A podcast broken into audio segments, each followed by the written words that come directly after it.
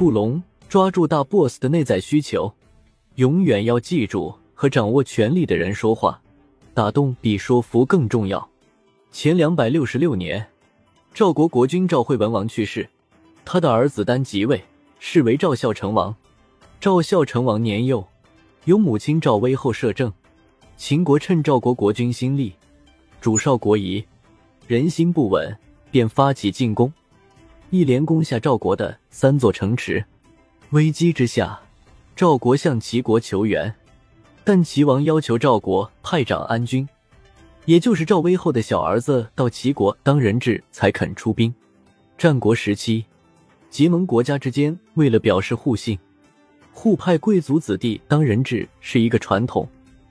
秦始皇的父亲秦庄襄王就曾在赵国为质，为质的公子到了盟国后，并不会遭受羁押，反而会有独立的住所和较大的生活自由。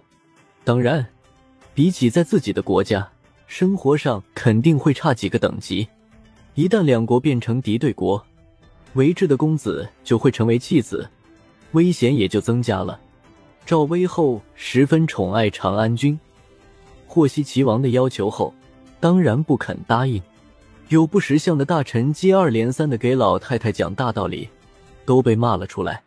赵威后更是扬言：“再来劝谏的，老夫我必定朝他脸上吐唾沫。”按理说，摄政的赵威后已经极为恼怒了，大臣们应该没有谁再敢去触眉头了。但是左师执政官触龙依旧向赵威后进谏，而且还成功了。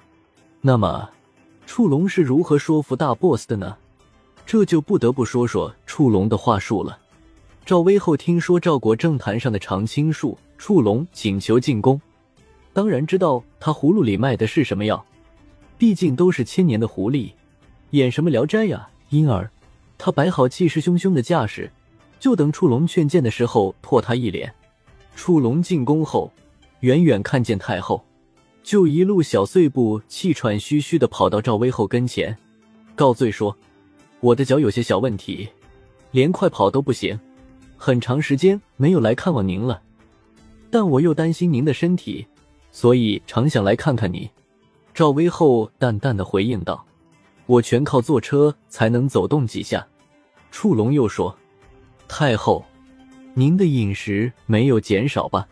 赵威后逐渐放松警惕，说道：“时下也就每天喝点稀粥。”触龙说：“臣现在食欲不好，每天要走三四里路才能吃下去点东西呢。”赵威后答：“你比我好多了。”这一番家常唠下来，赵威后彻底放松了警惕，脸色也好多了，不再绷着。触龙接着说道。我有个小儿子叫舒淇，不大成器。我又老了，希望他能到宫里补黑衣卫士的缺，来保护太后您。我冒着死罪来说这个情，还希望太后您宽恕。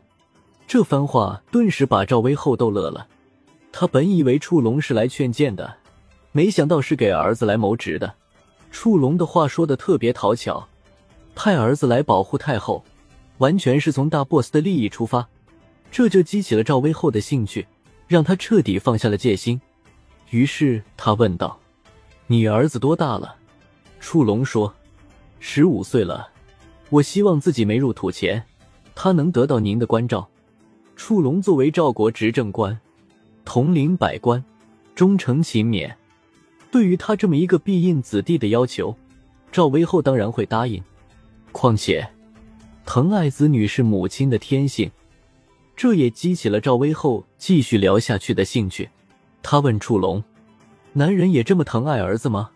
触龙说：“恐怕比女人还严重。”赵威后不认同这一点，反驳道：“我觉得还是女人更胜一筹吧。”触龙说：“不，我觉得您疼爱燕后就超过长安君。”赵威后说：“你错了，我疼爱长安君还是多一些的。”触龙说。父母疼爱子女，就要为他们做长远考虑。当初您送女儿嫁给燕国国君为王后，拉着她哭泣，伤心她嫁到那么遥远的地方。可是出嫁之后的日子，您却并未表示多么想念，反而在祭祀的时候祈求他不要被驱逐回来。您希望燕后生儿育女，他的子孙后代能一代代做燕国的君主，这不就是替女儿做长远打算吗？赵威后点了点头，认可了触龙的说法。这一番对话，就是触龙的厉害之处。他的前两番说辞看起来遭到了太后的反驳，但他一步步后退，将太后引入自己的话术圈套，使自己变被动为主动，直击赵威后的内心。接着，触龙又说：“从这一代向上追溯三代，甚至推到赵国建立之时，赵国国君的子孙被封侯的，他们的子孙还有能继承爵位的吗？”赵威后说：“没有。”触龙又说：“不仅是赵国，其他诸侯国有吗？”赵威后说：“我没有听说过。”触龙说：“他们当中祸患来的早的。”就降临在自己头上，祸患来的晚的，就降临在子孙头上。地位尊崇却没有功勋，俸禄丰厚但没有功绩，还占据大量珍宝。您现在把长安君的地位抬得那么高，分给他大片肥美的土地，不趁现在让他为国立功，您百年之后凭什么让长安君在贵族中站稳脚跟呢？所以。我认为您为长安君考虑的，没有为燕后考虑的长远啊！触龙的一番话，毫无疑问的抓住了赵威后内心的痛点。他对触龙说：“按你的意图办吧。”随后，赵国准备了一百辆车驾，派遣长安军到齐国为质。齐国也派出援军，赵齐联手击败秦军，化解了赵孝成王即位以来的第一次大危机。要想理解触龙和赵威后的这番对话，必须了解当时的历史背景，这也是触龙的话术能够成功的原因。周烈王二十三年（前四零三），韩、赵、魏三个晋国的大夫被封为诸侯，也意味着周天子承认了三家分晋的事实。战国时期由此开始。